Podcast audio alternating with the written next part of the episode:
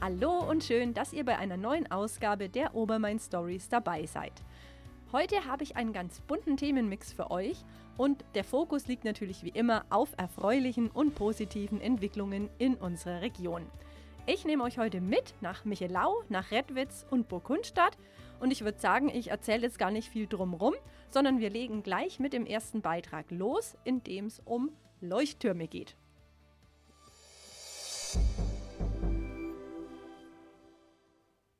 Ihr fragt euch jetzt bestimmt, was haben denn Leuchttürme in Franken zu suchen?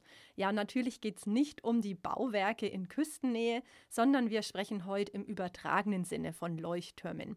Und zwar von Menschen, die mit ihrem Engagement hervorstechen bzw. ganz hell strahlen. Denn genau diese Menschen sollen im Rahmen eines neuen Projekts mit dem Titel Leuchtturm Mensch ausgezeichnet werden.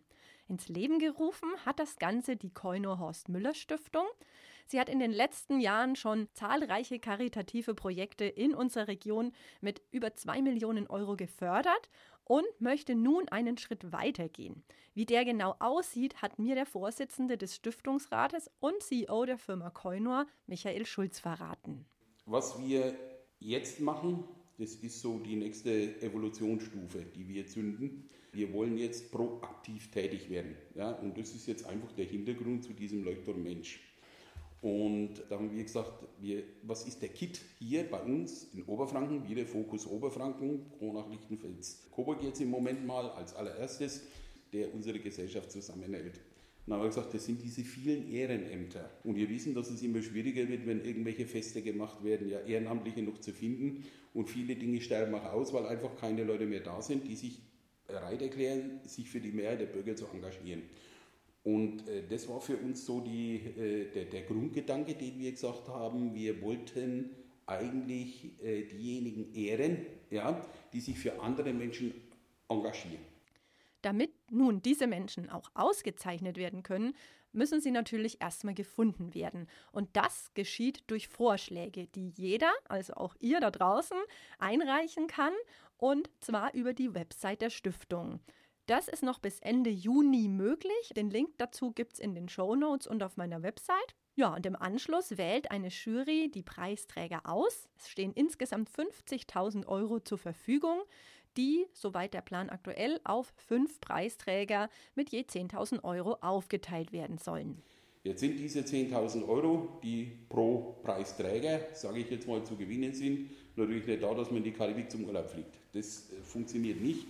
Und ähm, die Preisträger dürfen aber frei entscheiden, ja, wofür sie das Geld im Rahmen der Satzung, die wir haben, verwenden. Wir haben eine, eine sehr breit gefächerte Satzung. Das heißt also, wir können im medizinischen Bereich tätig werden, wir können im im naturwissenschaftlichen Bereich tätig werden, also Forschung. Wir können vor allem in der Bildung tätig werden. Bildung umfasst Jugendbildung, Erwachsenenbildung in jeder Form. Wir können äh, natürlich den kompletten karitativen Bereich abdecken, von A bis Z. Wir können in Einzelhilfen äh, tätig werden. Wir können im Bereich der Umwelt tätig werden. Wir können im Bereich der Medizin, der Stipendien und Studien tätig werden. Also das, die Range ist unglaublich groß. Verliehen werden die Preise dann im Winter bei einer großen Gala, bei der auch der Hauptinitiator des Projekts, und zwar der erfolgreiche Musiker, Autor und Produzent Udo Lange aus Burgundstadt, was ganz Tolles für die Gäste bereithält. Die Gala wird hier in den Räumen von Kölnau stattfinden am 3. Dezember. Da wird auch die Preisverleihung gemacht. Und, und das ist der Höhepunkt, äh, zu dieser Gala wird der Udo Lange ein eigenes Musical schreiben. Das Musical steht der Titelsong ist auch schon raus und auch vertont, gibt es auch ein Video dazu. Und das verspricht also wirklich eine ganz tolle Geschichte zu werden. Abschließend hat mir Michael Schulz dann schon mal einen ersten Einblick gegeben, welche Art von Projekten bislang vorgeschlagen wurden. Damit erhaltet ihr auch dann einen Eindruck davon, wen ihr vielleicht noch vorschlagen könntet. Es sind zum einen Leute vorgeschlagen worden, die sich extrem breit, auf breiter Basis für die Gesellschaft engagieren. Ja? Also Leute, die äh, jetzt nicht nur ein Projekt machen, die sagen, sondern ich bin äh, sowohl in der Flüchtlingshilfe, auch in der gemeindlichen Hilfe. Ich engagiere mich für Vereine, die da drinnen sind. Ich äh, sind welche dabei, die machen im Sportbereich Inklusion mit Behinderten, was ich eine ganz tolle Geschichte finde. Ja. Es sind Leute dabei, die äh, oder in Vereine oder Institutionen dabei, die Schwimmbäder betreiben, die ansonsten von der Gemeinde stillgelegt worden wären. Also so als Verein betreiben, die unterhalten und sauber machen und äh, pflegen, also die ihre, ihre Freizeit einfach dafür verwenden, dass eine Institution, die vom Staat nicht mehr getragen wird und auch nicht mehr gefördert wird, aber der Gemeinde weiterhin zur Verfügung steht. Weiter geht's jetzt nach Burgundstadt und da weht uns ein Hauch von Lateinamerika entgegen. Denn in der Auwiese hat vor einigen Monaten ein neues Taco-Restaurant eröffnet. Ich habe mir das Taquitos mal für euch angeschaut und mit den beiden Inhabern Verena und Ariel gesprochen, die mir zunächst einmal verraten haben, wie sich das Ganze überhaupt ergeben hat. Ja, also direkt von Anfang, als ich meine Ausbildung hier in Deutschland als Koch angefangen habe, wollte ich immer selbstständig sein. Und natürlich wird sehr viel zu essen gehen haben wir dann gemerkt, dass irgendwie ein lateinamerikanisches Konzept gefehlt hat. Und deswegen haben wir mit dieser Idee mit lateinamerikanischer Küche bzw. mexikanischer Küche angefangen. Und was wir bieten ist ja Streetfood, aber mit ein, einem anderen Niveau. Das heißt, hier wird mit sehr viel Liebe gekocht und alles frisch zubereitet. Es gibt klassische Tacos, Burritos, Quesadillas und auch die Süßspeise Churros ist mit dabei. Ariel, der übrigens aus Nicaragua kommt, interpretiert dabei die mexikanische Küche so ganz auf seine eigene Art. Und das kommt nicht von ungefähr, denn er ist schon seit zwei Jahren als YouTuber erfolgreich, wie mir Verena berichtet hat. Also zu den Tacos sind wir dann auch so eigentlich gekommen. Ähm, Ariel hat mit dem YouTuben angefangen. 2020, die Pandemie, wir waren viel zu Hause und dann hat er gesagt, das wollte er schon immer machen und wir hatten nie die Zeit. Und dann hat sich das eben ergeben, dass er dann mit dem YouTube-Kanal angefangen hat. Er hat jetzt fast schon eine Million Views. Vor allem halt mit den Taco-Videos, die sind super beliebt auch in Lateinamerika und in Amer und USA. Und ähm, ja, und da, hat, und da hat er halt dann viel auch ausprobiert, ausprobieren können, dann einfach mit den Videos und mit dem Kochen und wir haben beide gesagt, das ist super lecker, damit müssen wir was machen. Ja, und genau das haben sie dann auch einfach gemacht. Und wie sich zeigt, wird das Ganze auch in Burgundstadt erfreulicherweise gut angenommen. Ja, die Bewohner haben mir immer gesagt, sowas gab noch nie hier in Burgundstadt zum Beispiel, ja. Aber es schmeckt uns sehr lecker, ja.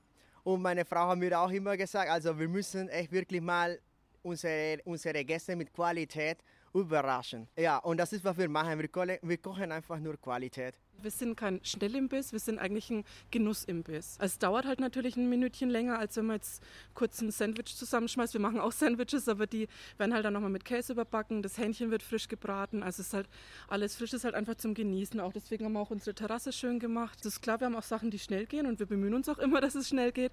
Aber manche Sachen, Qualität dauert halt manchmal auch. Und zum Schluss habe ich mir natürlich vom Küchenchef höchstpersönlich noch einige Tipps zur lateinamerikanischen Küche geholt, die ich euch nicht vorenthalten möchte. Also mit viel Liebe kochen, aber auch ein bisschen Schärfe einfach in das Essen geben. Koriander macht einen sehr interessanten Geschmack. Macht nicht jeder, aber wenn man einfach nur ein bisschen in sein Gericht verwendet, dann ist okay, weil die Koriander rundet das ganze Geschmack ab. Ich verwende auch hier Habanero zum Beispiel zum Kochen auch. Aber mit Habanero muss man wirklich aufpassen, weil es sehr scharf ist. Ich würde am, am, am Anfang einfach nur Jalapenos empfehlen. Oder Chile de Arbol. Es gibt wirklich verschiedene Chili-Sorten, die man verwenden kann. Und das würde ich einfach empfehlen. Und wer jetzt Lust bekommen hat, das Taquitos ist von Montag bis Samstag von 11 bis 20 Uhr und Sonntag von 16 bis 20 Uhr geöffnet. Am Mittwoch ist Ruhetag. Weitere Infos und vor allem den Link zum YouTube-Channel packe ich euch in die Show Notes bzw. in meinen Blogbeitrag. Von der Gastronomie kommen wir jetzt zum Thema Wandern. Und dafür begeben wir uns nach Redwitz. Dort gibt es nämlich mit dem Drei-Flüsse-Weg einen neuen Wanderweg. Und der ist deshalb entstanden, weil der sogenannte Flößerweg, der von der Rodachquelle bis zum Main bei Markzeulen verlaufen ist, eingestellt wurde und da hat sich die Gemeinde Redwitz gedacht, dass es dafür sozusagen einen Ersatz braucht und man doch auch die Rodach noch etwas mehr touristisch und freizeittechnisch beleben könnte. So kam es dann zu Gesprächen mit dem Frankenwaldverein und wie es dann weitergegangen ist, hat mir Jürgen Gäbelein, der erste Bürgermeister von Redwitz, erläutert. Intention auch des Frankenwaldvereins ist es, neue Wege zu kreieren, die eher Rundwegcharakter haben. Und so sind wir eben drauf gekommen, wir, ey, wir könnten doch hier einen Rundweg machen, äh, Rodach, Main, Steinach. Und äh, da habe ich dann Kontakt aufgenommen mit der Umweltstation Weißmal, mit Herrn Stromer. äh, haben dann ein Konzept aufgestellt, haben dann die Bürgermeisterkollegen aus äh, Margreiz, Markzeulen und Hochstadt mit an Bord genommen, weil ja der Fluss durch alle drei oder vier Gemeinden fließt. Und äh, ja, so ist dann dieses Konzept entstanden. Interessant ist dabei übrigens auch, was alles nötig ist, um so einen neuen Wanderweg ins Leben zu rufen. Und auch das hat mir Jürgen Gäbelein aus erster Hand geschildert. Ja, also ich bin ja auch selber sehr großer Wanderfreund und auf vielen Wanderwegen unterwegs. Äh, man orientiert sich dann auch immer an Beschilderungen, alles schön und gut. Aber jetzt habe ich mal so richtig gemerkt, was das bedeutet, so einen Wanderweg auszuschildern. Das ist ja nicht nur das Ausschildern allein, sondern heutzutage sind ja die Wanderwege auch digitalisiert müssen in verschiedensten Foren zur Verfügung stehen. Und das ist ein Riesenaufwand, muss ich sagen. Wir haben da echt gut zusammengearbeitet mit der Tourismusregion Obermain-Jura, die letztendlich die Digitalisierung übernommen haben, die dann den Weg auch gleich äh, ins überörtliche Wanderwegenetz mit aufgenommen haben. Der ist also jetzt auch per Download überall verfügbar äh, beispielsweise Komoot oder Autoactive, also das, was halt heutzutage sein muss. Und wenn man das alles berücksichtigt, dann ist es ziemlich viel Aufwand von der Seite schon mal und dann aber auch die Ausschilderung selber. Also es ist nicht wie früher einfach ein Aufkleber alle paar Meter an einem Baum zu machen, sondern das sind wirkliche Tafeln, die angebracht werden müssen. Da braucht man das Handwerkszeug dazu. Das muss gebohrt, gesägt, gemacht werden, äh, Pfähle zurecht gemacht werden. Man muss gucken, wo und wie man die Schilder anbringen kann. Also das ist ein richtiger Aufwand. Ich war bei der ersten Runde äh, der Ausschilderung auch äh, selbst mit dabei und da habe ich schon mal kennengelernt, was das bedeutet. Ich muss ein bisschen schmunzeln, weil ich habe unseren Wanderclub damit ins Boot genommen äh, weil die unsere örtlichen Wanderwege, die wir jetzt nur hier in Redwitz haben, auch hegen und pflegen seit Jahren.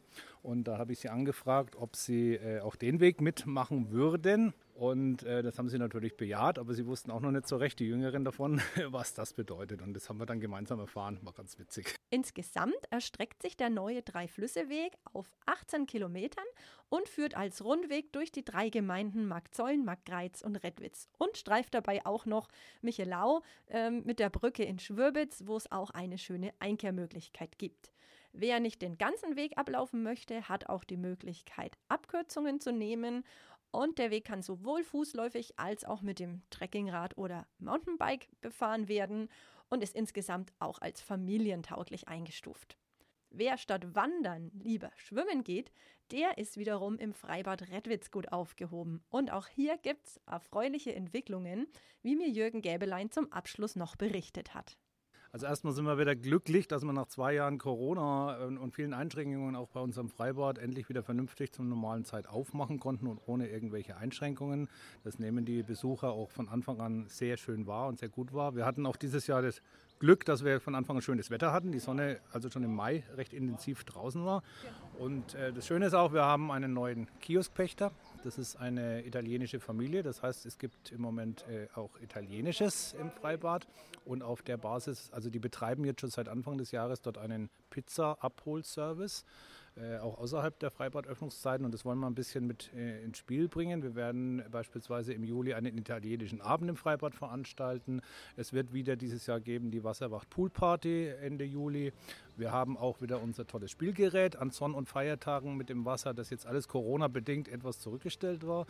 Und äh, ja, wir sind halt gerade am Überlegen, was kann man noch so alles tun. Und da bleibe ich natürlich für euch dran. Vor allem wenn es um Events geht, wisst ihr ja vielleicht, dass ich euch zweimal im Monat über meine Newsletter mit Veranstaltungstipps und Unternehmungstipps aus der Region versorge.